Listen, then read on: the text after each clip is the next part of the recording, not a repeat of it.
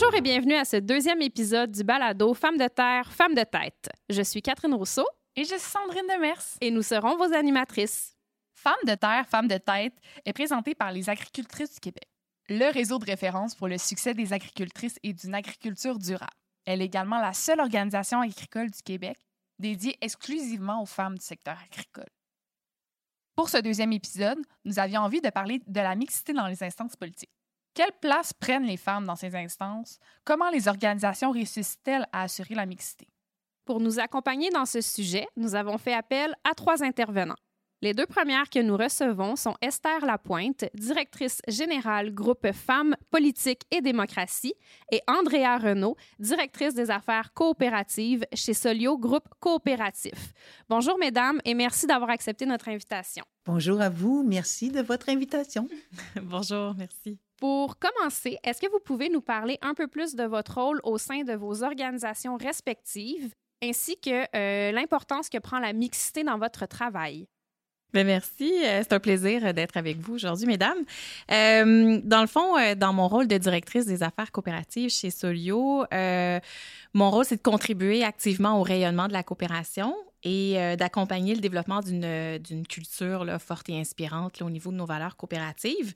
Ça, ça se traduit plus concrètement là, à travers des activités d'éducation, de, formation, puis aussi d'animation de vie associative dans notre grand réseau.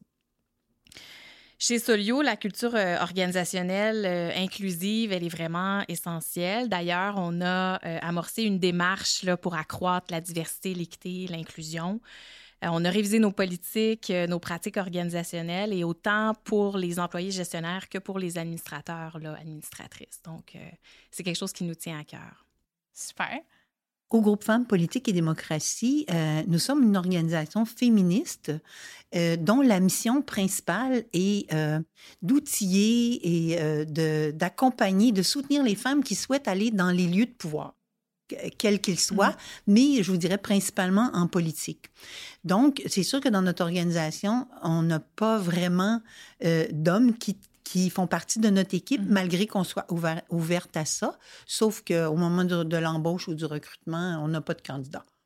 Vous recevez pas de CV Non, pas du, pas du, tout. Cependant, j'aimerais souligner que quand même, à notre conseil d'administration, nous avons quatre hommes sur 13 euh, membres. Ah, et puis, euh, on les apprécie grandement et on, apprécie d'avoir des alliés.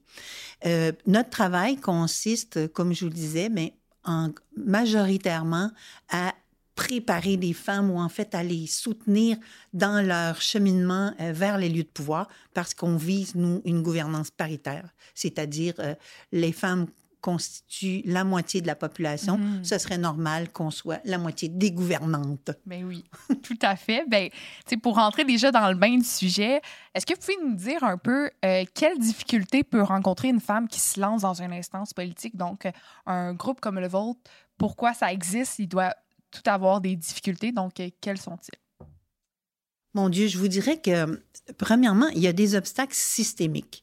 Euh, je pense que le, le, côté historique de, de en fait, l'histoire de l'importance euh, pour comprendre pourquoi aujourd'hui les femmes ont de la difficulté mm-hmm. à aller en politique, à y trouver leur place, c'est que ça fait des siècles que nous sommes gouvernés par les hommes, que les règles sont établies par les hommes, et ça, peu importe le domaine pas seulement en politique. Euh, on regarde dans les églises, les, religions, je veux dire, c'est les hommes qui sont partout. Donc, c'est de, tout temps. Je dirais qu'au-delà de ça, maintenant, bien sûr, il y a des obstacles plus près de nous, entre autres par la socialisation des filles. Nous, mm-hmm. par, on nous éduque à, euh, être plus actifs dans la sphère privée, à prendre mm-hmm. soin, hein, donc éducation, santé, euh, s'occuper de mm-hmm. la famille et tout. C'est encore comme ça, moins, peut-être un peu moins, mais pas tant que ça. Puis on, on le remarque aujourd'hui parce qu'au niveau du, partage des tâches, c'est pas encore euh, mm. très équitable. Puis si on regarde en plus en proche aidance, c'est majoritairement des femmes. Donc, on a encore du boulot. Et ça, ça, c'en sont des obstacles. En plus de, comme je vous disais, des règles qui peuvent être instituées par soit les partis politiques ou carrément les institutions elles-mêmes, mm-hmm. quelles qu'elles soient. Puis vous avez mentionné euh, au niveau de l'histoire, justement, est-ce qu'on sait euh, à partir de quand dans l'histoire on a commencé à avoir des femmes s'impliquer dans les instances politiques? Ben justement, euh, euh, j'ai une collègue qui a fait une petite recherche là-dessus pour euh, m'aider à répondre à votre question. Et puis, ce qui est intéressant, c'est que ici, au, avant, la- colonisation, parmi les premiers peuples, la participation des femmes est très ancienne. Elle était là à l'origine. Il y avait un modèle matrilinéaire et le fonctionnement de, la, so- de leur société était beaucoup par consensus. Ça a changé avec l'arrivée des Européens. Et ça, ce n'est pas seulement en Amérique, ça se remarque partout sur les autres continents. En Amérique du Sud, quand les Espagnols sont arrivés, Mhm. en Afrique, c'est partout. Les Européens sont arrivés avec leur patriarcat, puis ils ont vraiment bouleversé euh, les règles de toutes sortes de façons. De toute façon, ils étaient les conquistadors, hein, n'est-ce pas? les conquérants, donc euh, ils ont imposé, imposé leurs règles. Donc, euh, mais si on, on parle de l'histoire du Québec comme telle, en 1791, euh, ce qu'il y a de, de particulier, c'est que dans le régime, le régime politique qu'il y avait à l'époque, c'est que les femmes qui étaient propriétaires, souvent parce qu'elles étaient veuves, avaient le droit de vote. Parce qu'à ce moment-là, le droit de vote était relié à la propriété. Fait que les personnes qui pouvaient voter, c'était pas les hommes, c'était les hommes propriétaires ou, dans, exceptionnellement, des femmes Et propriétaires. comme c'était la grande majorité des, Des hommes, hommes, qui étaient ben, ben, propriétaires. c'était- des hommes. Mais il y avait quand même, euh, semble-t-il, qu'il y avait quand même un, un nombre, un bon nombre de femmes qui, qui pouvaient voter à cette époque-là. Euh, par la suite, en 1849, euh, les femmes ont perdu le droit de vote. Celles qui l'avaient, là, celles dont je parle, qui étaient propriétaires, ont perdu le droit de vote. Et c'est là que, à partir de 1880, est né le mouvement des femmes au Québec et au Canada. Pour dire, là, premièrement, les femmes étaient plus éduquées et tout, puis dire, hey, On ça suffit. revendique. euh, C'est ça. droit. On, on, on commençait à revendiquer et à de- demander le droit de vote. Euh, je vous fais ça brièvement, là, une petite histoire brièvement. En 1918, les femmes ont obtenu le droit de vote, si on parle euh, euh, au palier fédéral, à travers euh, le Canada, pour le palier fédéral uniquement, le droit de vote 1918, pour le palier fédéral. Mais là, dans les autres provinces, ça, c'était une autre paire de manches. C'est allé province par province. Et le Québec est la province qui a eu le droit de vote en dernier, dernier, en c'est 1940. C'est intéressant de voir que au Manitoba, ça a commencé par là. C'est la première province qui a J'allais avoir dire, quelle, obtenu quelle est la province le droit de vote. C'était- surprise que c'est le Manitoba. c'est le Manitoba. Puis écoutez, ils ont eu ça en deux ans. Ils ont commencé à revendiquer en 1914 et euh, ils ont obtenu le droit de vote en 1916. Donc, avant le droit de vote fédéral. Ou En plus. Tout ça pendant En la plus. Première Guerre. Puis là, en euh, je voulais juste, je, je pensais, euh, j'ai pensé à vous justement parce que j'avais écouté votre balado précédent justement qui portait entre autres sur le travail invisible. Et puis il y avait une suffragette qui s'appelait Nellie McClung, qui, qui est très, qui est très, très inspirante, euh, j'ai trouvé, parce que elle, elle a dit aux députés n'avons-nous pas un cerveau pour penser, des mains pour travailler, un cœur pour sentir et une vie à vivre? Ne fournissons-nous pas notre part d'effort à titre de citoyenne? Ne contribuons-nous pas à l'édification de cet empire? Alors donnez-nous ce qui nous revient. Mhm. Wow, c'est Wow. très évocateur pour vrai. Puis moi, ça m'est. Mais on, on dirait que ça me fait peur un peu en même temps de voir qu'on avait déjà quand même des droits. On les a régressés. Puis là, on réessaye de, de, De revoir. par la suite. Puis là, de voir, surtout dans l'actualité en ce moment, certains droits des femmes régresser, c'est euh, c'est troublant. C'est c'est troublant aussi, puis euh, c'est très intéressant. Mais c'est l'histoire de l'humanité. Nous, les femmes, euh, malgré que je, pense sincèrement que nous sommes le premier sexe et le sexe le plus fort, entre autres à cause de nos deux chromosomes- X, euh, il reste que euh, peut-être quand le fait qu'on soit moins forte physiquement fait qu'on peut, euh, on peut nous, nous imposer euh, beaucoup de choses. Et euh, on, on l'a vu, là, euh, la, la violence euh, est utilisée, entre autres, pour nous faire taire et euh, pour nous faire plier, malheureusement. Mais si je peux me permettre, Ben euh, vous faisiez un clin d'œil là, à la présence fortement masculine euh, au cours de l'histoire, mais ça, m'amène un peu aussi dans le milieu agricole où euh, les femmes sont arrivées aussi assez tard dans l'actionnariat Mm-hmm. à la ferme euh, et ont un rôle, somme toute, assez traditionnel pendant longtemps qui était prendre soin de la famille et s'occuper de tout le monde, mais ils travaillaient aussi également Mhm. à la ferme. C'est encore un combat, en fait, Et- de tous les jours. Effectivement, il y a de beaucoup plus en plus de relèves Mm. là, euh, féminines et euh, on le voit chez nous là, pour ceux. Puis en introduction, j'ai pas pensé, mais peut-être pour ceux qui nous connaissent un peu moins, au niveau de Solio Groupe Coopératif, on est une fédération de coopératives agricoles.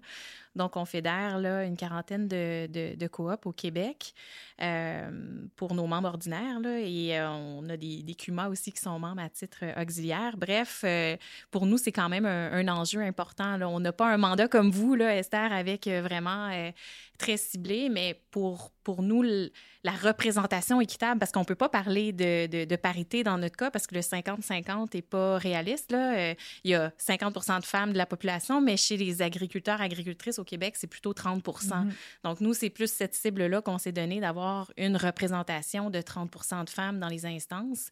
Euh, donc, on, on- on travaille à accompagner, là, puis euh, dans ce sens-là. Mais c'est... euh, Si je peux me permettre, Andrea, par exemple, j'aimerais rajouter qu'il y a une étude de l'ONU qui a démontré que pour que les femmes puissent avoir un certain poids sur les décisions ou peuvent, puissent, soient en mesure d'influencer les changements ou les agendas, c'est au moins un 33 hmm. Et, et c'est fou, mais les, les pourcentages, les pourcentages sont importants.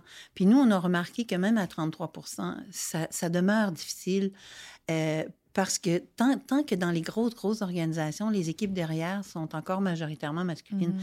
on, on peut le voir là, à l'heure actuelle à l'Assemblée nationale du Québec, où on, on approche le 47% de femmes députées. Mhm. Mais si à l'arrière, ce sont encore des équipes majoritairement masculines, parce qu'on le sait, les gars, ils aiment beaucoup ça, la politique, puis sont toujours les premiers à se présenter puis à prendre tous les postes, euh, ben, ça fait que, euh, oui, les femmes qui sont là et qui souhaitent mettre leur couleur, mettre leur Mhm. agenda un peu de l'avant et, et- et di- je dirais, euh, diriger peut-être différemment, euh, ont, ont encore euh, de la difficulté puis euh, bien des arguments à trouver pour euh, Ouais. se faire entendre. C'est sûr que c'est pas gagné... euh, c'est pas gagné d'avance. Non. Ben, je trouve ça intéressant un peu le fait que justement, Andrea, dans le milieu de l'agriculture, de voir aussi la différence que euh, la place des femmes est différente dans chaque milieu. Puis justement, le droit à la propriété a été quand même tard comparément Mhm. peut-être au droit de vote pour les femmes. Donc, euh, c'est quand même intéressant de voir les différences puis à quelle vitesse ça avance dans des milieux euh, di- différents. là. Moi, ça m'amène une question. Je suis curieuse à savoir, est-ce qu'on remarque s'il y a une tranche d'âge où les femmes s'impliquent davantage? Par exemple, est-ce que, justement, on remarque, ben ça va être les femmes plus vers 50 ans parce qu'elles ont plus confiance en elles, euh, elles se font justement davantage confiance, ou ça va être, par exemple, plus une tranche d'âge plus jeune, comme la vingtaine, qui est euh, animée par une fougue de vouloir changer les choses? Est-ce qu'on remarque s'il y a une tranche d'âge qui Mais en plus? politique, nous, euh, d'après les statistiques qu'on qu'on a établies, là, en fait, les recherches qu'on a fait, on remarque qu'effectivement, quand euh, le- le- les enfants ont grandi, sont en âge de se débrouiller tout seuls, c'est plus facile pour les femmes de se présenter. Et à la dernière élection, euh, aux, plus récentes élections, à tous les paliers, on a aussi remarqué que les femmes de plus de 65 ans, ou en fait des retraités, euh, des jeunes retraités souhaitaient euh, aller en politique parce qu'effectivement, euh, elles ont beaucoup plus de, temps libre. euh.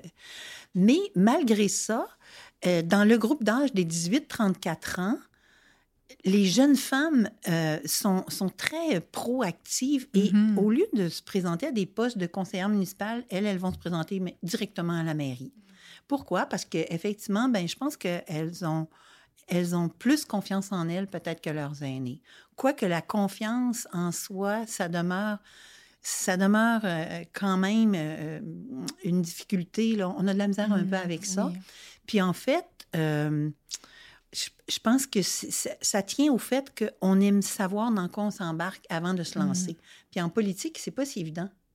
Ouais. Tu sais, c'est- de l'inconnu, hein? On n'a pas euh, beaucoup de témoignages, oui, de plus en on plus. n'a il y a pas de beaucoup femmes, de on n'a pas modèles. beaucoup de Là, on modèles. commence à en avoir et on voit que ça a un impact.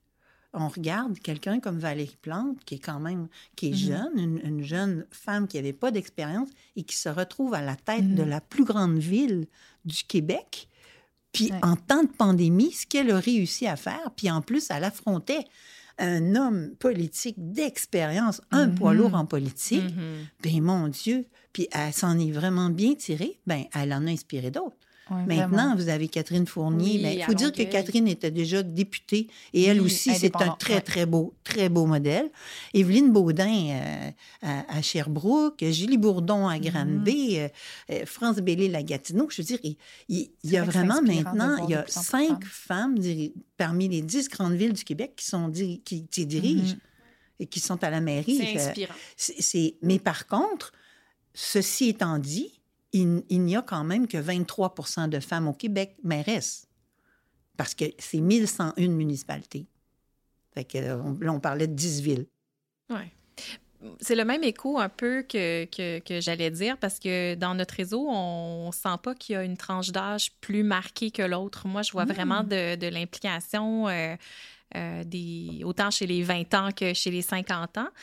Puis euh, ça aussi, euh, pour nous, c'est un peu habituel dans nos événements là, qui s'adressent aux femmes agricultrices de voir euh, des femmes avec des poussettes. euh, c'est très... euh, ou une assemblée générale, euh, une femme euh, qui vient avec ses enfants, tout ça, c'est très accepté, c'est très normal. Donc, euh, il y, a, il y a ça aussi qui lance un signal qu'elle a sa Mhm. place. Puis pendant la pandémie, avec toute l'utilisation du virtuel, donc certains conseils d'administration ont eu lieu euh, en virtuel, ça a facilité la conciliation travail-famille pour vrai, plusieurs d'entre elles. Donc, ça l'a ouvert la porte. Puis j'avais un peu le même commentaire qu'Esther au niveau que les jeunes, ce qu'on remarque, c'est qu'elles ont très éduqué aussi. Elles ont été beaucoup à Mhm. l'école. Il y a beaucoup d'implication au niveau étudiant qui s'est fait parfois. Euh, c'est des gens qui, en général, nous, on remarque que celles qui se présentent à un poste de conseil d'administration vont avoir aussi déjà une implication dans le milieu. Ils vont s'être intéressés sur plusieurs sphères euh, autour de la ferme. Donc, euh, voilà. Ah oui, c'est intéressant parce que je trouve que dans le milieu aussi universitaire, cégep et tout, on nous apprend beaucoup à, s'impliquer, euh, puis à être présente. Puis des fois, en sortant de ces instances-là, des fois, c'est difficile de trouver euh, un groupe comme ça, d'un sentiment d'appartenance pour s'impliquer davantage. Donc, c'est le fun, de, comme un groupe comme Solio, euh, que, dans lequel on peut participer à des conseils.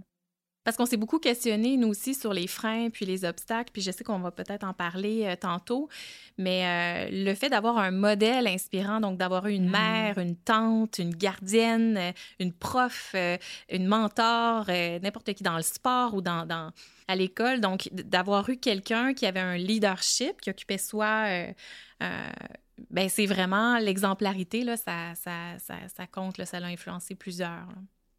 Vraiment, ça doit. Ben, on peut, on peut en parler euh, tant qu'on est dans le sujet.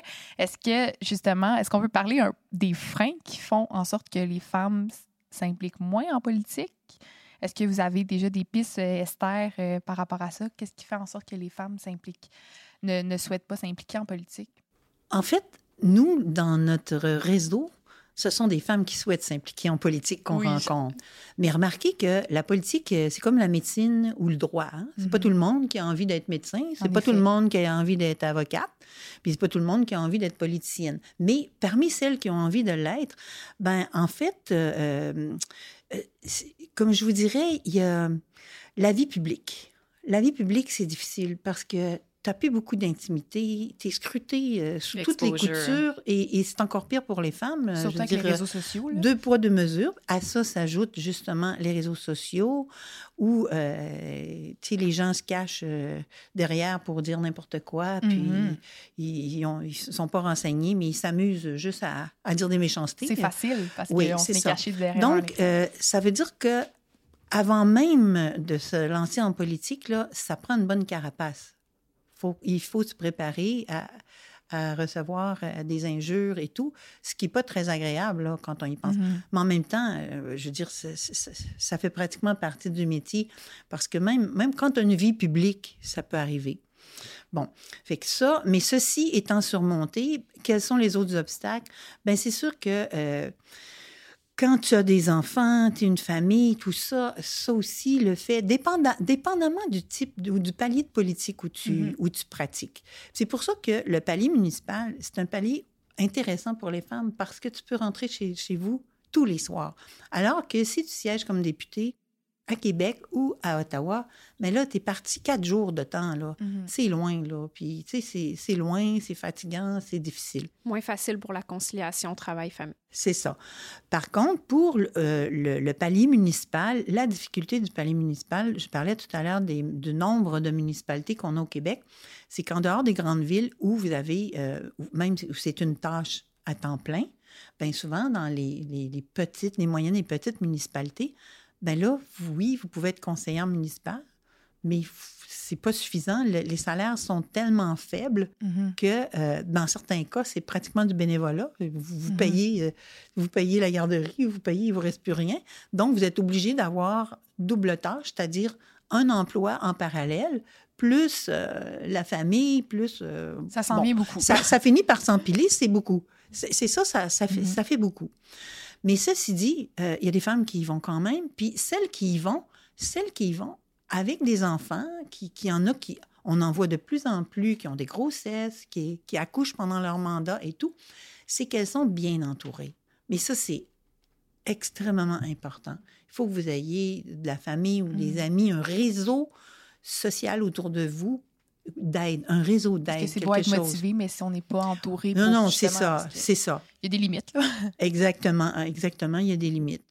Puis je pense que dans, dans le, milieu, euh, le milieu agricole, euh, je crois qu'une des difficultés, entre autres, c'est qu'il n'y a pas beaucoup de garderies. Hein. Nous autres, les CPE, là, euh, on n'en trouve pas à, à, tout, à, Mhm. tous les, à toutes les intersections de Mhm. rang, n'est-ce oui, pas? Oui, tout à fait. Oui, puis même dans les grandes villes, c'est pas toujours facile d'avoir une place en CPE. En plus, en plus, C'est un enjeu partout. Des fois, le téléphone sonne, l'enfant a déjà 5 ans. donc, euh, oui, oui, oui.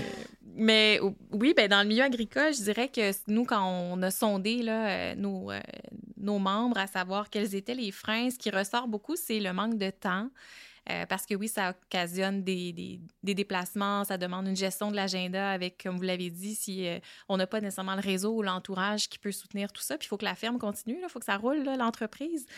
Donc, euh, le manque de temps ressort beaucoup. Conciliation travail-famille, on a parlé. Puis le syndrome de l'imposteur, qui a quand même eu beaucoup Oh de oui, littérature. hein. C'est assez d'actualité, mais ça fait longtemps qu'on en parle. Mais il y a certaines femmes qui vont avoir cette impression de ne pas être suffisamment compétentes, de ne pas avoir tout ce qu'il faut pour se présenter.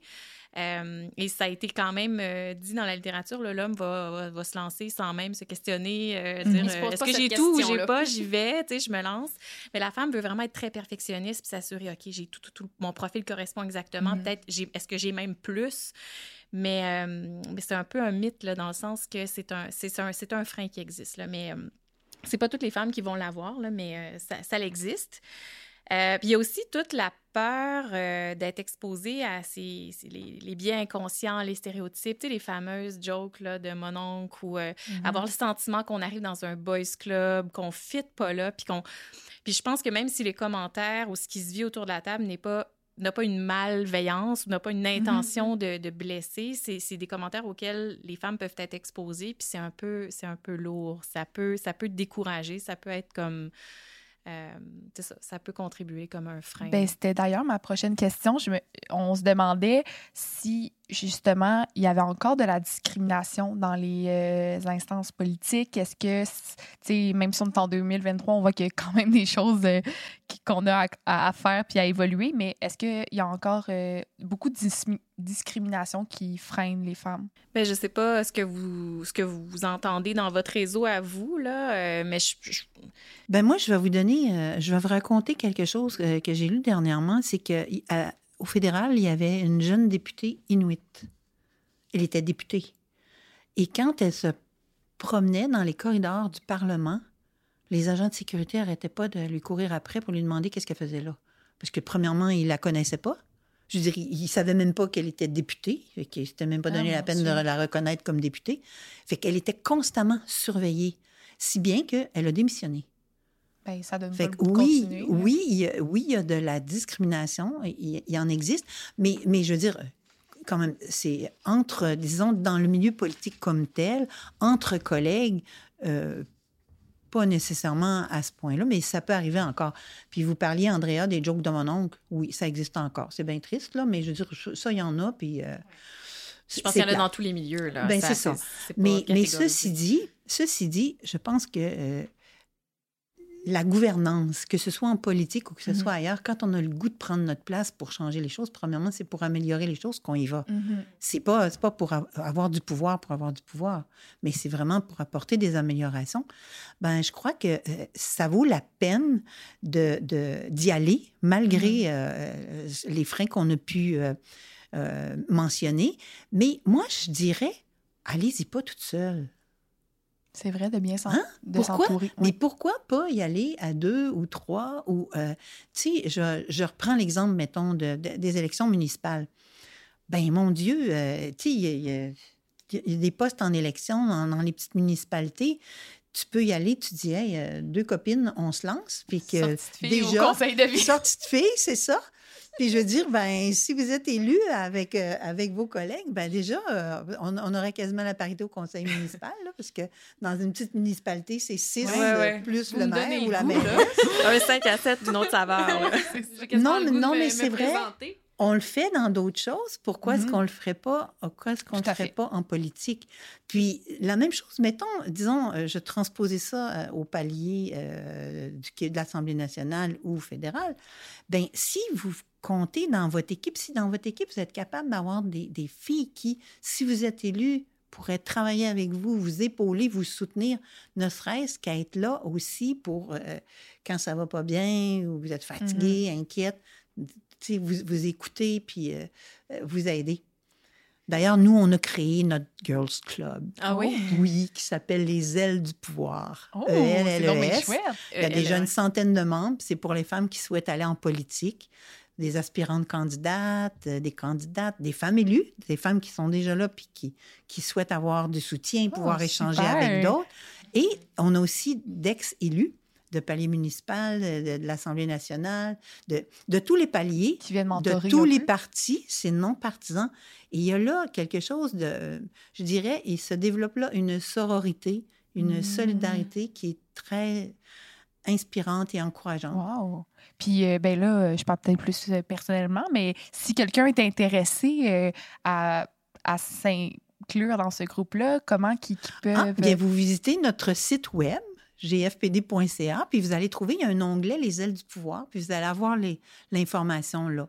Mais je disais pas ça pour faire la promotion non, de mais ce club-là, mais c'est je parce prends que je trouve que c'est important parce que ce qui fait un peu le succès des hommes en politique, c'est leur boys club.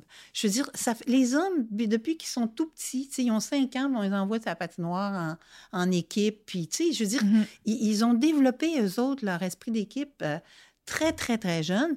Et dans la vie, plus tard, ils pensent tout le temps l'un à l'autre. Ils cherchent quelqu'un, un conseil d'administration. Ah! Ah, un tel, ah oui, il ferait bien l'affaire. Je le verrais bien là. Il l'appelle. Ah, on viens donc, viens donc. Tu sais, tu serais bon. On- Quand est-ce qu'on fait ça, nous? Mhm. Tu sais, nous autres, on nous demande, connaîtrais-tu hein, C'est vrai qu'on a de qui la pourrait venir? euh, réseautage. Là, là, on se met à chercher, certaine. puis oui, tu sais, c'est... Je pense qu'on a à apprendre ça des hommes. Mhm. Tu sais, ils font des, des- Ils ont des bonnes choses aussi. Ils, ils vont de l'avant, puis ils se posent pas trop de questions, puis go, euh, ils font des essais. Ils essaient, essais et erreurs. hein. Ouais, Bon, c'est ce qu'on ben, on, on peut, ils se on peut, nous aussi.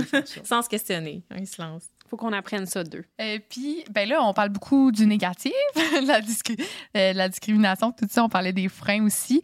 Euh, mais c'est quoi les avantages d'avoir une femme au sein de son organisation, à savoir qu'est-ce qui, est positif, qu'est-ce que les femmes peuvent amener? Oui, bien, il y en a plusieurs, en fait, euh, avantages. Puis euh, le premier, ça serait la diversité des points de vue.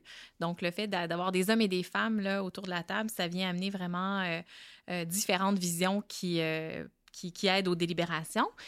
Puis, euh, il y a une étude vraiment intéressante qui a été publiée il y a quelques années par le Conference Board of Canada qui euh, documentait les arguments économiques euh, de la présence des femmes au conseil d'administration des entreprises, là, toutes entreprises euh, confondues. Puis ils en ont répertorié six. Puis je trouve ça intéressant, peut-être juste des, des, des mentionner rapidement oui, tout à sans rentrer dans les détails. Mais d'abord, les, les entreprises qui comptent euh, beaucoup d'administratrices là, vont tendre à avoir un rendement financier supérieur Wow. euh, à leurs concurrents.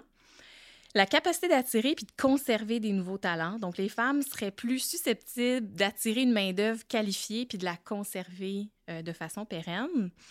L'innovation accrue, donc les femmes favorisent la créativité, l'innovation. elles seraient aptes aussi à repérer les possibilités stratégiques puis à en tirer parti davantage que les hommes.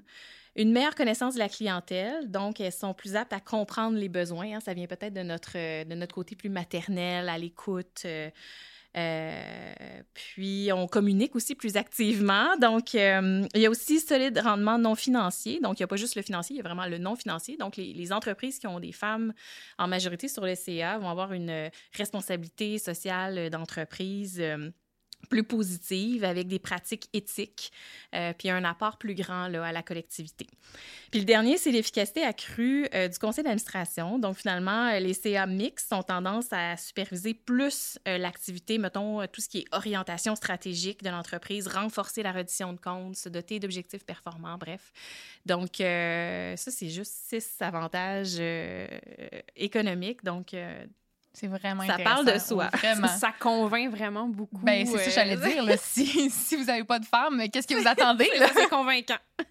Moi, je dirais que c'est une bonne chose qu'il y ait, des, études de, de cette nature-là parce qu'en fait, l'argument économique est important. Ouais. Parce que quand on, on, on, se contente de dire que, écoutez, nous, les femmes, nos compétences sont complémentaires à celles des hommes, c'est comme si, oui, mais encore. Mais là, quand on arrive avec des arguments économiques, oups, tout d'un coup, là, on voit les, yeux, les yeux qui se tournent vers nous, puis les oreilles qui s'ouvrent. Donc, oui, c'est vrai. vous avez tout à fait raison. Puis, il y a plusieurs études qui vont dans ce sens-là. Puis, euh, moi, en tout cas, je, suis convaincue que s'il y avait plus de femmes chefs d'État sur la planète, ça irait mieux. Ma prochaine question est peut-être un petit peu plus pour euh, Andrea. C'est quoi le pourcentage de femmes impliquées au sein de, de Solio? Euh, actuellement, euh, au conseil d'administration de Solio Groupe Coopératif, on, a, on compte cinq femmes sur un total de 17 euh, administrateurs, ce qui hmm. fait une portion de 29% Si on regarde au niveau des conseils d'administration des coopératives de notre réseau, il y a 80 femmes au total administratrices sur un total de 347 administrateurs. Donc, on est à 23% de représentation féminine. Puis j'avais quand même envie de faire un clin d'œil au niveau des employés parce que euh, on compte à la société mère de Solio là, près de 60% de femmes qui occupent des postes de cadre ou de cadre supérieur, à comparer à peu près 30 là, chez nos divisions. Euh, donc c'est quand même assez ça parle, je trouve là. Puis depuis 2017 à la société ben il y a une quarantaine d'employés femmes là, qui ont participé à l'effet A, qui est un programme là, de développement du leadership féminin, le défi 100 jours. Donc, c'est un programme qu'on encourage beaucoup là, à l'interne. Mais ce que j'allais dire aussi, c'est que, tu sais, on, on a parlé de parité, on a parlé d'égalité, d'équité, mais je trouve que dans les faits, ce qu'on recherche idéalement, puis en introduction, vous, vous n'avez parlé, Esther, c'est une zone optimale qui se situerait entre 40 et 60% hein, Parce que pour nous, viser l'égalité parfaite, là, c'est pas toujours possible. C'est un peu des fois. Euh, euh, Utopique. Oui, voilà, utopique. Donc, nous, dans le modèle coopératif, qui est un modèle qui est basé sur la démocratie, hein, les membres ne sont pas nommés, mais sont élus en Assemblée générale. Donc, pour nous, la zone à rechercher, je l'avais précisé, c'est plus 30 parce qu'on on a un bassin d'agricultrices d'environ 30 euh, donc, euh, et, aussi parce que, dans le fond, quand on parle d'équité, de, pour nous, ça, ça, va de pair avec nos valeurs coopératives parce que l'Alliance coopérative internationale, mm-hmm. c'est un peu l'organisme qui représente les coops euh, au monde et elle a un certain nombre de valeurs qu'elle qu et qu'elle promeut. Et nous, ben, on a intégré une de ces valeurs-là, puis c'est l'équité. Ça fait vraiment partie de nos valeurs organisationnelles. Donc, on a tout un plan d'action qu'on a appelé justement le plan d'action euh, pour une représentation équitable des femmes dans la gouvernance du réseau. Tout un nom. Euh, et donc, euh, donc ce plan-là existe déjà depuis une bonne quinzaine d'années et grâce à ce plan-là, puis à toutes sortes d'activités concrètes qu'on a mises sur pied, on voit une progression là, quand même. Donc, c'est un peu tout euh, comme donc le plan d'intervention puis les outils là, qui fait que ça, ça fonctionne, la mixité.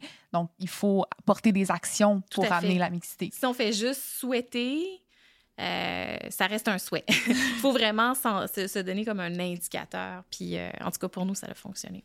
C'est la raison pour laquelle nous, on réclame des mesures législatives. On dit mm. euh, au palier de l'Assemblée nationale, au palier. En fait, partout où il y a des partis politiques, c'est possible de d'obliger les partis à avoir autant de candidates que de candidats, ou en tout cas, nous, on dit 40, entre 45 et 55% mais je veux dire, euh, parce que en termes de candidature, c'est possible d'atteindre ça. Après ça, c'est aux gens de choisir. Tu sais, on peut pas, on n'a pas de contrôle sur les vrai. personnes élues. On n'en souhaite pas non plus. Mhm. Mais je veux dire, à partir du moment où tu aurais autant de femmes que d'hommes qui se présentent, Mhm. l'électorat n'est pas sexiste selon les études. Donc, Mhm. les femmes ont autant de chances que les hommes. Mhm. Même qu'au palais municipal, on a remarqué qu'il y a un léger avantage pour les femmes Ah, parce qu'elles sont considérées comme euh, plus honnêtes. ah, je vois pas pourquoi.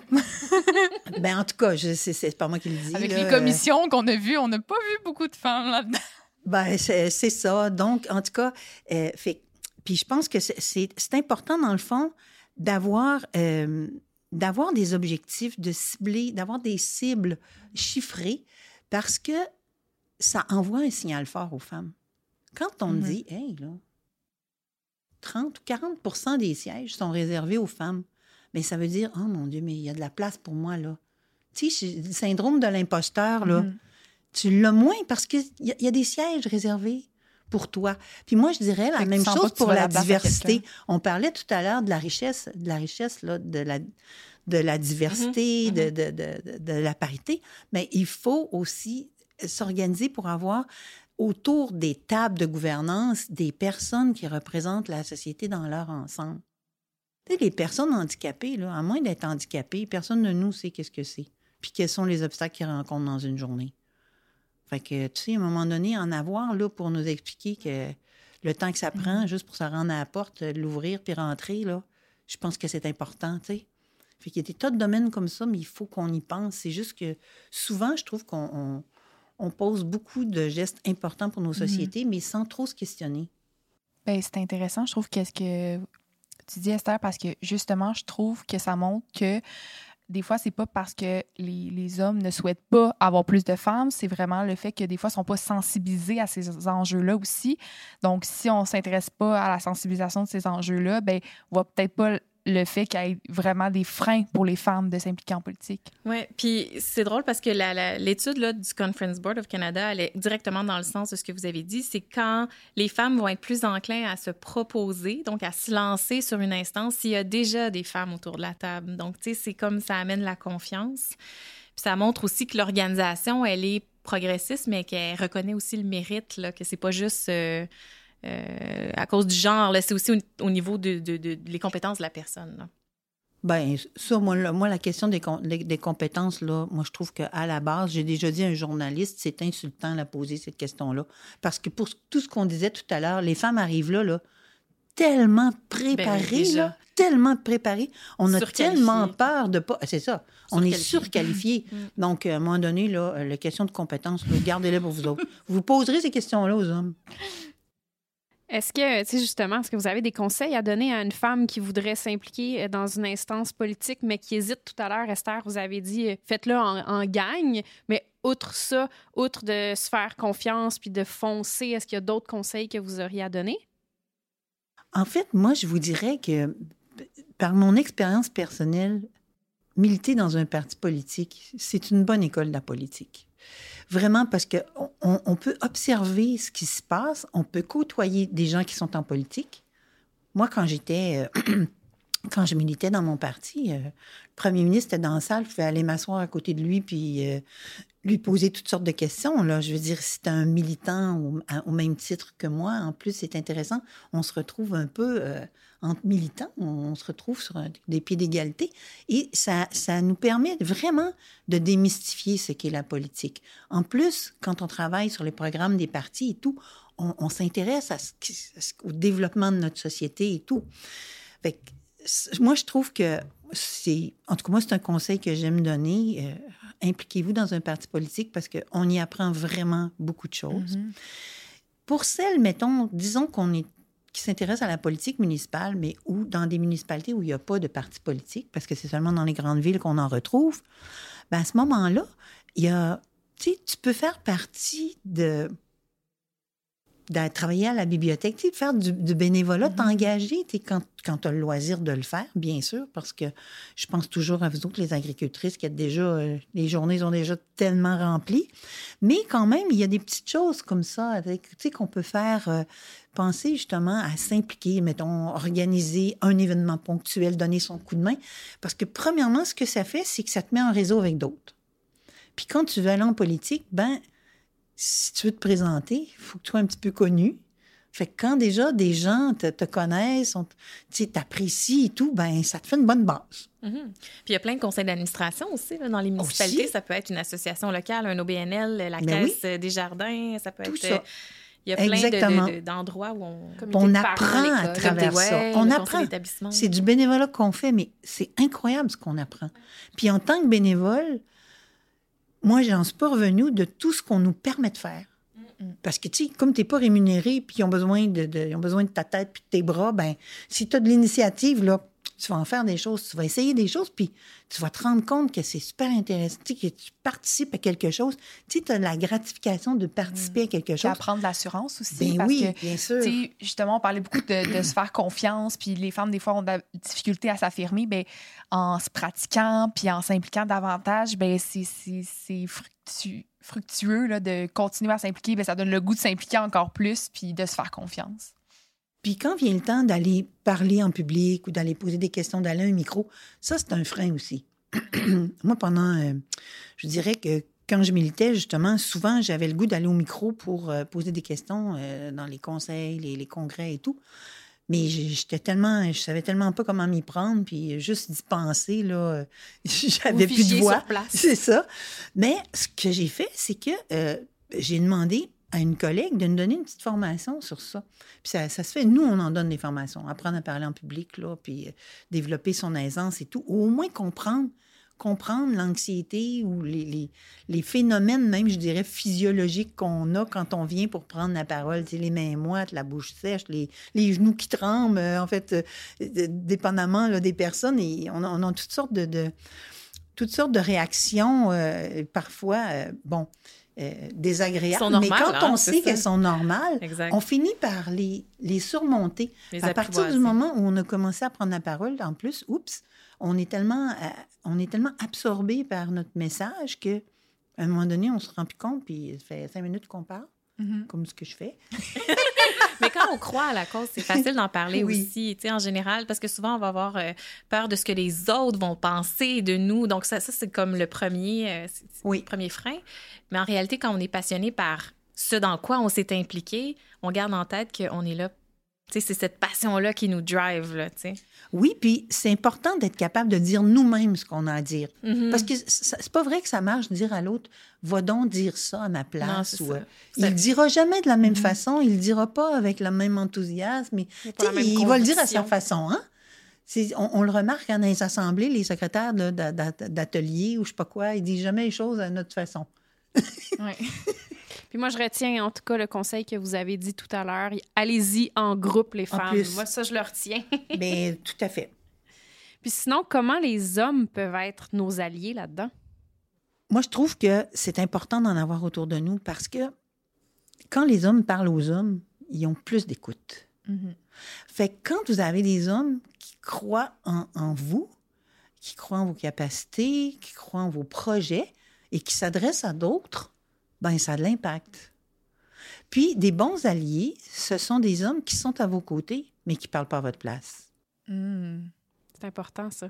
Mhm. Qui sont capables d'écouter, d'être là, qui par leur présence donnent leur appui, mais qui sont capables d'être discrets puis de vous laisser, de vous laisser la place, vous laisser les points. Un soutien, des fois, juste comme d'être là, puis de faire, comme de soutenir la personne. C'est ça.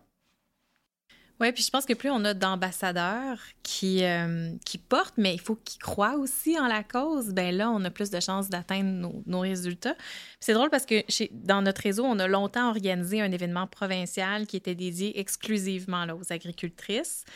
Et euh, au fil du temps, puis des dernières années, des discussions, des consultations qu'on a menées, on a ouvert la participation aux hommes producteurs à cet événement-là parce qu'on croit que leur participation ou on aborde pendant cet événement-là toute l'importance hein, de la présence des femmes sur les conseils d'administration. Donc, on, véhicule ce message-là pendant ces événements-là.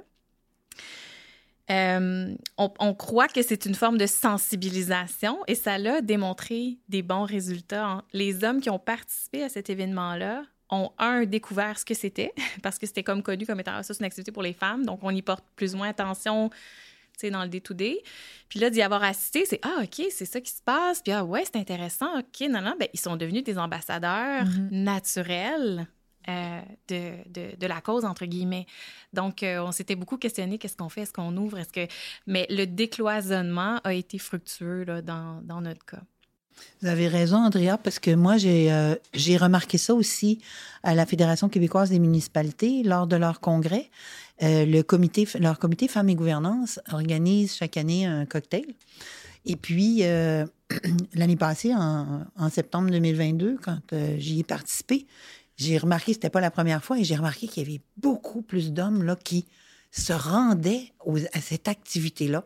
Puis effectivement, le décloisonnement, là, euh, c'est très important. Mm. Mais en fait, il, faut, je disais tout à l'heure, il faut envoyer un message aux femmes comme quoi elles ont de la place. Elles ont leur place. Mais je pense que dans nos activités, il faut qu'on soit aussi capable d'envoyer ce message-là, puis insister un petit peu, puis leur dire Coudon, pourquoi quand moi j'organise quelque chose, tu viens pas? Puis quand toi, tu organises quelque chose, moi j'y vais. Tu mm. pourrais pas, de temps en temps, venir nous appuyer? Mm-hmm le fait d'avoir changé le nom du, euh, du, siège équité amenait aussi un partage de la responsabilité de la représentation euh, féminine, pas juste sur les épaules de la, personne qui occupe le siège, mais bien sur tous les membres du conseil d'administration, donc dont les hommes. C'est pourquoi la participation aux événements qui avait une saveur plus féminine.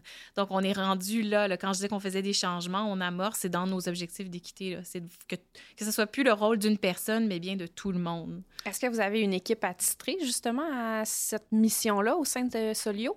Pas une équipe en tant que telle, dans le sens que c'est sous les affaires coopératives. Là, euh, moi, j'ai pour mandat un peu euh, d'accompagner euh, l'administratrice du, du, du, siège équité dans le déploiement du plan. et de la coordination des activités, mais il n'y a pas comme une équipe dédiée. Il y a déjà un poste dédié au CA et les affaires coop là, qui accompagnent. Moi, j'ai une question, Andrea. Pourquoi seulement un poste pour, les, pour une femme? Pourquoi une seule femme? Parce que tout à l'heure, on disait que c'est important quand, elle n'allait pas toute seule.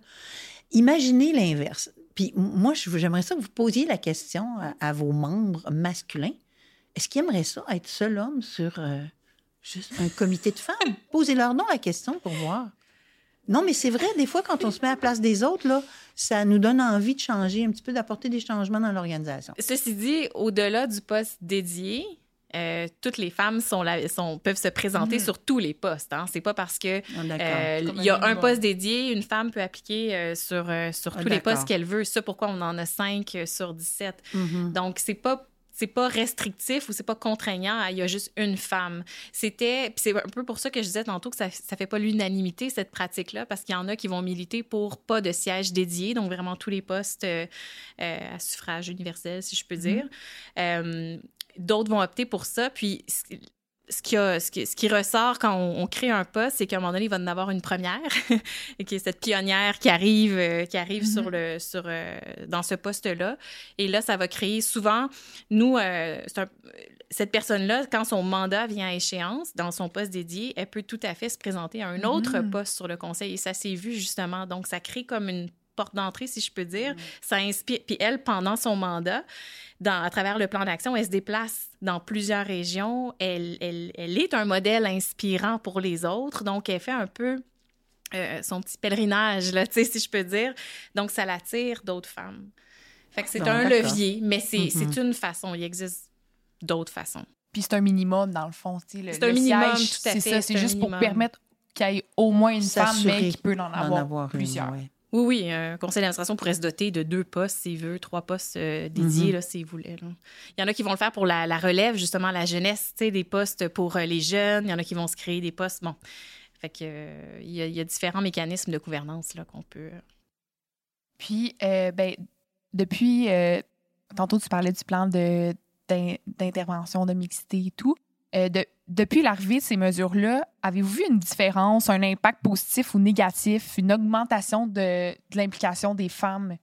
Oui, vraiment, on, constate une progression. au fil des ans, je dirais que la, la représentation féminine, elle augmente tranquillement, mais sûrement. Elle n'a pas régressé. Donc, on n'a pas vu de oh, régression. C'est le fun, ça. Comme je disais, ça existe quand même depuis plus de 15 ans, ce plan-là. Fait qu'on était quand même assez innovateur, euh, je pense, comme en mm-hmm. instaurant cette pratique-là. Donc, euh, nos statistiques démontrent que même dans le pourcentage de femmes dans les délégations, par exemple, à notre Assemblée, dans les événements, dans, tout ce qui est euh, ce qu'on appelle, nous, les événements de vie associative et démocratique, là, il, y a vraiment, il y a vraiment une, euh, une augmentation, puis aussi en termes de, de, nombre de femmes qui occupent des postes euh, au CA, c'est en, en, progression. Super. On n'a pas encore atteint notre type de 30 mais on y arrive. J'ai confiance en vous. Avez-vous des conseils si une entreprise ou une organisation veut implanter des outils pour favoriser l'implication des femmes? Bien, on a abordé la question des postes réservés, puis ça fait pas l'unanimité, hein, cette, euh, cette façon, mais je pense que d'avoir un poste dédié, peut-être pas, euh, je sais que chez nous, au niveau des coopératives, là, euh, au CA, de, au conseil d'administration de Solio, il y a un poste réservé à une agricultrice du réseau. Là. Le, poste a récemment changé son nom pour siège équité. Euh, et, ça a été un, levier, euh, un levier intéressant. Ceci dit, après, chaque coopérative peut euh, ou non se doter d'un poste là, dédié. C'est à, la coop de voir. Chez Solio, on a emboîté le pas. fait que je pense qu'il y a plusieurs bonnes pratiques qui peuvent être faites. moi, au niveau des conseils, si je peux, si je peux me permettre, là, mais j'aurais tendance à dire d'amorcer la démarche par le dialogue il faut impliquer toutes les parties prenantes, puis se parler, puis vraiment faire comme un peu... Euh, euh, discuter des enjeux vécus, des besoins, mm-hmm. puis d'y aller aussi avec les capacités réalistes de l'organisation, les capacités financières aussi, là, de ce qu'on est capable de, de, faire. Pas se donner des objectifs euh, utopiques ou irréalisables mm-hmm. parce qu'on veut être... on veut suivre le courant, mais il faut y aller avec ce qu'on est capable de faire. Puis, dépendamment de ce qui a été identifié comme prioritaire, moi, je pense que pour un conseil d'administration, il y a plusieurs choses qu'on peut faire. Là. Une auto-évaluation du conseil d'administration, c'est une pratique qui n'est pas, toujours, euh, qui est pas toujours répandue. Évaluer ce qui fonctionne, ce qui ne fonctionne pas. Euh, faire l'auto-évaluation de chacun des membres du mhm. conseil d'administration aussi. Le profil collectif ou la grille de compétences, ça permet de situer qu'est-ce qu'on a besoin, mais en mode complémentarité. Donc, c'est pas vrai que tout, une personne arrive avec toutes les compétences. Là. C'est, vraiment, c'est, le, c'est, l'union fait la force, là, ça le dit. Là. C'est le mm. groupe qui va posséder toutes les compétences. Mais de le mettre sur une grille puis de dire, ben, un tel, une telle est forte en finance, l'autre est en comptabilité, lui en marketing, en RH, tout ça, on a une vue de ce qu'on a besoin.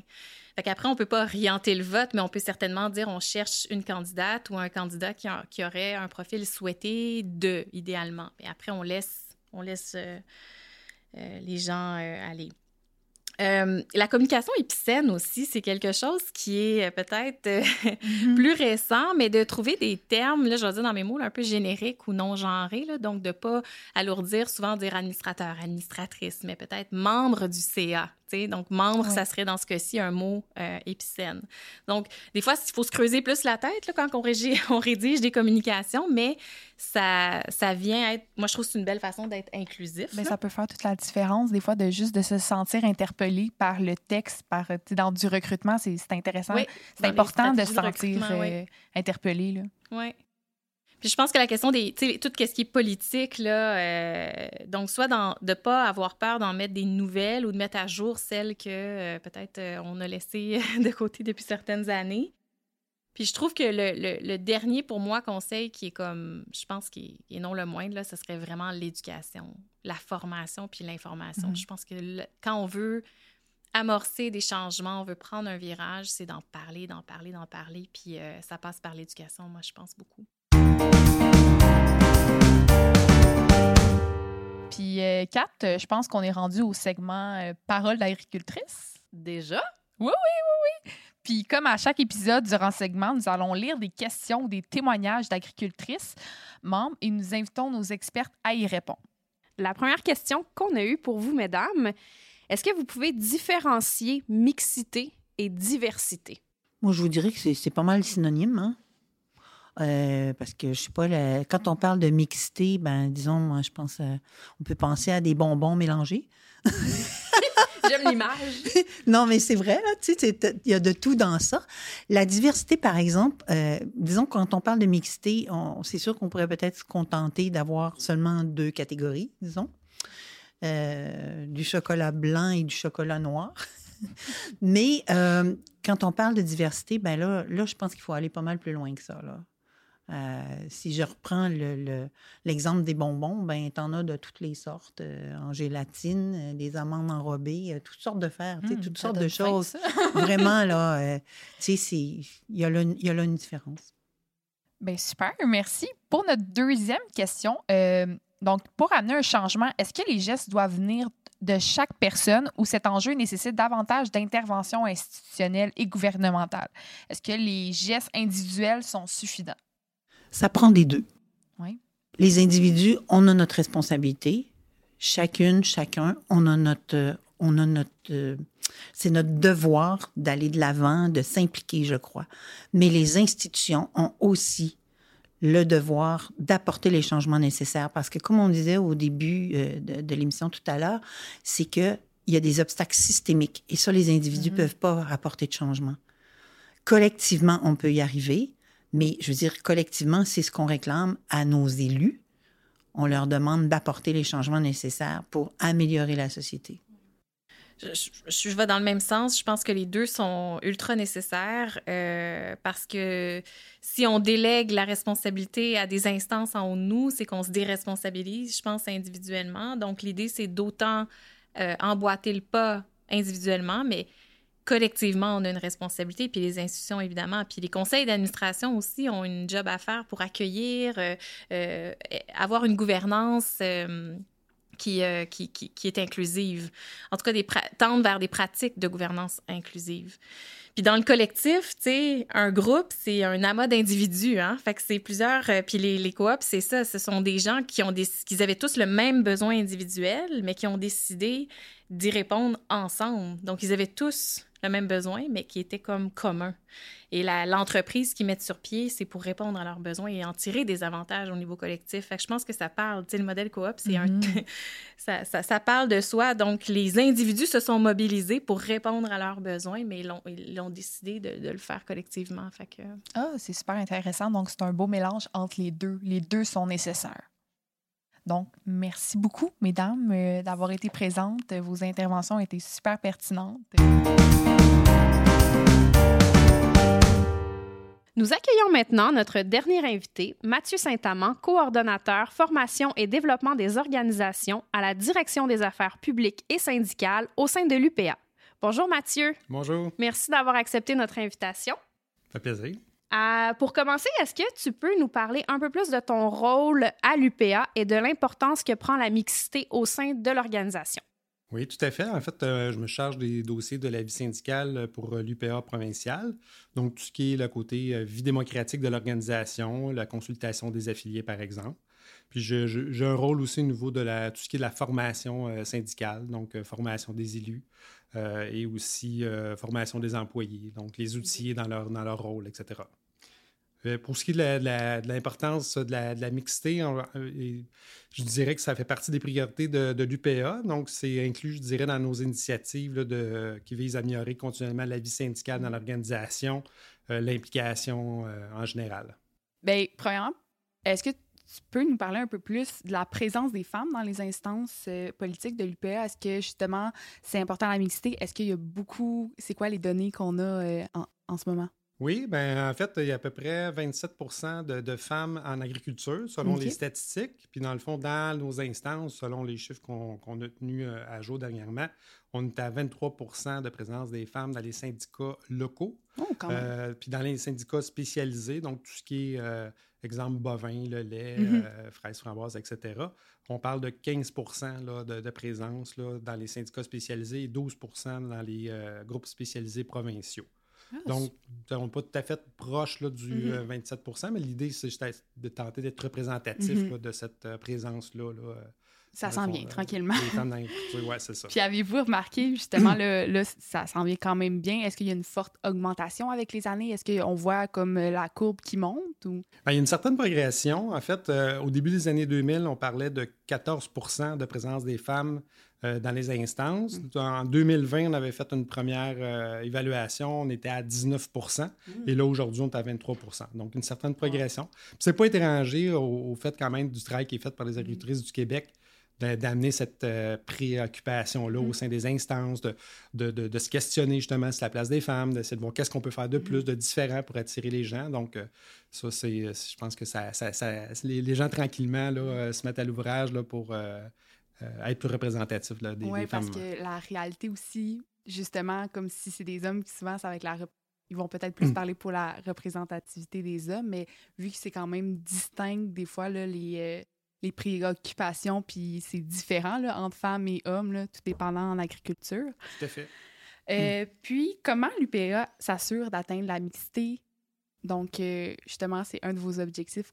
Comment vous, vous y prenez? Bien, d'abord, il faut, partir du, principe que la présence des femmes dans les instances est un enjeu qui est systémique, dans le sens où ce que les, euh, les, défis de l'implication euh, syndicale, c'est pas juste une question de genre. Mm-hmm. Donc, en fait, vous d'ailleurs, euh, on a quand même des postes vacants à l'UPA, c'est quand même un défi de les, de les combler. Puis on voit mm-hmm. aussi, de manière générale, dans la société, l'implication sociale ou bénévole dans les organismes, c'est un défi de plus en plus présent particulièrement la présence des. aller chercher des jeunes mhm. aussi. Donc, de façon générale, il y a un défi euh, à ce niveau-là. Donc, c'est pas juste d'aller chercher des femmes, mais c'est aussi de, réfléchir à des stratégies. Comment on peut favoriser euh, l'implication, par exemple. Euh, parlons de la logistique des réunions pour mhm. favoriser la conciliation travail, famille, implication. ça peut être aussi comment, rendre l'intérêt, en fait, comment mhm. intéresser les gens, les femmes, les jeunes, les, les personnes en général à s'impliquer et euh, à, s'engager aussi. Donc, nous, la manière qu'on l'a pris, c'est vraiment d'établir un. On a consulté vraiment l'ensemble de nos affiliés là-dessus, puis on a établi un plan provincial pour favoriser euh, l'implication syndicale, mm-hmm. particulièrement des jeunes et des femmes. Il faut, faut, quand même euh, en tenir compte mm-hmm. et voir qu'est-ce qu'on peut faire là, pour aller les chercher, mais aussi les, les, garder engagés. Donc, c'est différentes stratégies là, qui vraiment, il faut qu'elles soient déployées pour y arriver, par exemple, euh, euh, des, euh, des, outils pour aller pour, bien planifier, dans le fond, le mm-hmm. renouvellement syndical, avoir en tête justement, par exemple, faire le portrait dans nos instances. Ah, il manque de jeunes, de femmes ou de diversité l'entour de la table. On voudrait peut-être aller chercher ces gens-là, trouver des, des, des, stratégies pour les interpeller personnellement.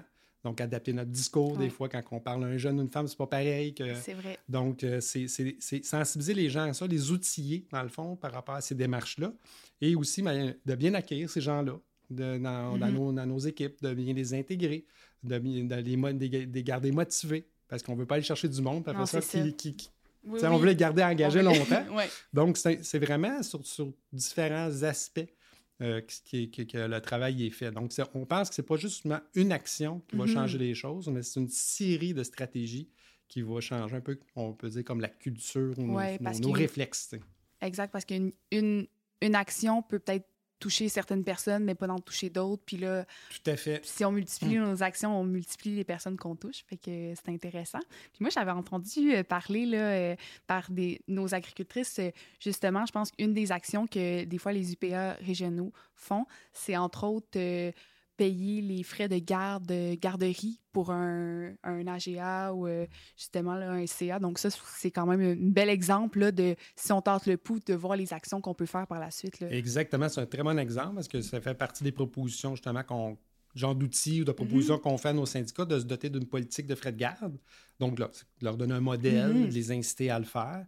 Puis, pas juste ça, mais réfléchir à la logistique de la rencontre aussi. Parce que, tu sais, c'est pas. Nous, des fois, c'est l'horaire aussi. Mm-hmm. Euh, donc, il euh, ne faut pas oublier que plusieurs d'entreprises sont en temps partiel aussi. Donc, c'est pas juste de. Des de, de donc, est-ce que certaines rencontres peuvent être faites en virtuel? Est-ce que. Mm-hmm. est-ce que y a... Donc, c'est pas juste les. Il y a plusieurs petits éléments, encore une fois. Qui pour rendre ça accessible. Exactement, pour rendre ça accessible aussi.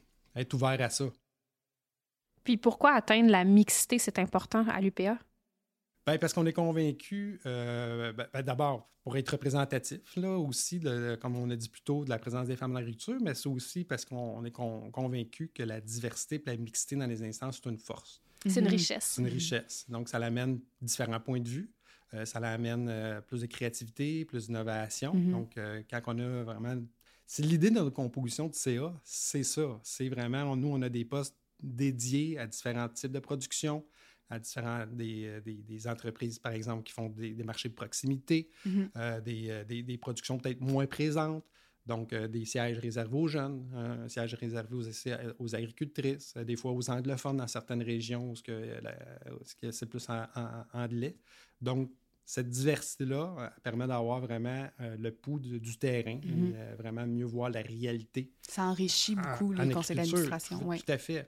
Sais, veux, veux pas, les, les enjeux, peut-être qu'une femme vit en agriculture, mais on sait que des fois, ils s'occupent un petit peu plus de la famille. Mhm. Fait que des fois, ils peuvent amener aussi d'autres aspects, justement, Que- des, des préoccupations. Peut-être que, Ouais, bon, c'est juste des gars, ils penseront peut-être pas après ma barre, là, tu sais. euh, donc, euh, c'est une richesse. Ah, super. Puis, est-ce que vous savez sur combien de temps va s'échelonner euh, votre projet pr- principalement pour augmenter la mixité? Mais nous, on voit vraiment ça comme un plan d'action euh, à long terme. Dans le sens que c'est d'im- c'est- c'est d'implanter puis de, de faire vivre des nouvelles pratiques. Donc là, on est à l'étape de développer des outils. euh, pour des, euh, des, on, on travaille avec nos ressources en région aussi pour développer ces stratégies-là. Mais après ça, c'est de les maintenir dans le temps. Parce Mhm. que, tu sais, dans le fond, le renouvellement des personnes, c'est une tâche continue. Ouais. là. On ne peut pas dire que la job va être arrêtée dans, dans- dans un an, dans deux ans. C'est continuellement euh, à refaire. Puis on sait que dans les prochaines années, il va y avoir peut-être plusieurs départs au niveau de l'implication syndicale. Et je- donc, un peu comme n'importe quel milieu, Ouais, les, les le gens, il y, a roulement. une, il y a un vieillissement, je dirais, des, des administrateurs, des administratrices. Donc, voilà, l'effort pour Mhm. aller chercher des nouvelles personnes elle va être sûrement augmenté. Mhm. Donc, Fait que euh, cet objectif-là v- on veut le être à long terme. À long terme, tout à fait. Super. Puis, est-ce que vous avez un objectif précis? Par rapport à votre projet? Est-ce que vous avez comme en tête un petit rêve d'un certain pourcentage? Ou, euh, Ben, dans un monde idéal, ça serait d'être près de ce qui est sur le terrain, Mhm. donc d'aller euh, refléter, on parlait tantôt de 27% à peu près en agriculture, dans un monde idéal, ça serait ça. Mais on sait que la mixité, bon, euh, c'est... Après un certain nombre de, ça prend un certain nombre de femmes, dans le Mhm. fond, on, on parle de 3 ou 4 là, sur 10, je pense, là, tu sais, qui peuvent commencer à faire une- vraiment une différence. Fait que, tu sais, si les gens amènent une. euh, C'est vraiment d'inculquer ça, puis que chaque groupe se donne des objectifs aussi en lien Mhm. avec leur réalité. Il y en a qui ont déjà euh, euh, bonne présence de femmes dans leurs instances, d'autres pas du tout. Donc, l'effort ou les. les, les- les- c'est pas le- les mêmes? là? exactement. Donc, ils se donnent des, des objectifs, puis euh, d'ouvrir déjà vers ça, là, ça, ça, ça, ça l'amène à, à- faire les efforts qu'il faut.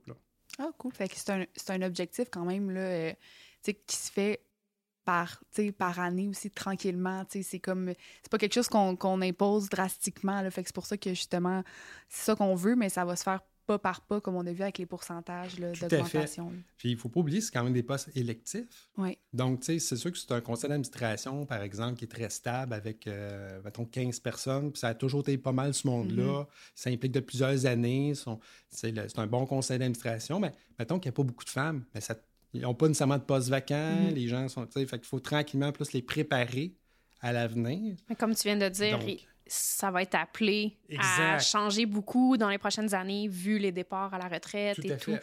Donc, de là, l'importance de préparer déjà le, le terrain avec les, les jeunes, les femmes. C'est pas pareil si un CA, par exemple, qui manque déjà trois personnes. Déjà, eux, eux autres peuvent toujours se mettre à l'action, Ouais. aller euh, peut-être, ah, il manque des femmes, on va aller peut-être interpeller. on va interpeller les femmes en premier, dans le fond. Surtout pas les. Euh, l'ai pas dit tantôt, mais surtout pas juste aller euh, recruter une femme pour dire Hey, on, on veut, on, on te veut juste parce que tu es une femme. Ouais. C'est ça, on veut pas juste cocher une case. là. Exactement. Euh, de, de mettre de l'avant euh, la, part de chaque personne, euh, leur contribution, justement. C'est- C'est là qu'on peut euh, être gagnant dans l'application. En espérant qu'un jour, on ait pu à, avoir des actions pour mettre de la diversité, de la mixité, mais que ça se fasse tout simplement naturellement, puis qu'on on n'ait plus besoin justement de mettre autant d'efforts pour l'atteindre. Tout à fait. Oui, comme on a dit tantôt, c'est le, le- le- c'est le défi plus largement aussi de l'implication. Mais je pense que les gens avaient déjà un petit peu ça quand même en tête. Mais là, c'est de, de- de- de- des fois de faire les choses un petit peu autrement si on veut des résultats différents. Donc, euh, ben, merci beaucoup, Mathieu. Euh, c'est vraiment inspirant de voir euh, les actions que font des, aussi des grosses organisations comme l'UPA pour euh, amener plus de femmes, de mixité aussi des jeunes qu'on parlait euh, donc, euh, dans les instances. Donc, euh, ça, ça donne espoir. donc, merci beaucoup d'avoir été présent aujourd'hui. Ben, ça me fait bien plaisir. Hey, Kat, c'est déjà fini. Déjà, hey, ça a passé tellement vite. Oui, vraiment. C'est ce qui conclut notre deuxième épisode. Merci encore à Esther, Andrea et Mathieu d'avoir été présents et présentes aujourd'hui. Toi, Kat, c'était quoi ton moment préféré du balado? Je pense qu'un des moments que j'ai vraiment aimé, c'est quand Andrea elle a partagé les six points euh, pour les avantages à avoir une femme au sein de son organisation. J'ai trouvé ça super intéressant et super pertinent. Toi, c'était quoi? Ben moi, j'ai vraiment beaucoup aimé l'intervention d'Esther qui mentionnait que le problème dans les instances n'était pas euh, l'élection de, de femmes, mais bien euh, le recrutement de candidatures. Donc, ça m'a vraiment surpris. Oui, je suis d'accord avec toi. Moi aussi, ça m'a surpris. C'est super inspirant de voir des grandes organisations comme Solio et IPA amener des outils de sensibilisation sur la mixité. En effet, puis si jamais vous êtes euh, vous-même une agricultrice et que vous aimeriez vous impliquer ou en savoir plus sur l'implication dans les instances de l'UPA, n'hésitez pas à contacter notre superbe agente de projet, Jessica Elie Léonard. Et sinon, Sandrine, on se redonne rendez-vous le 6 juin pour notre troisième épisode. Oh oui! Et d'ici là, n'oubliez pas de nous suivre sur nos réseaux sociaux.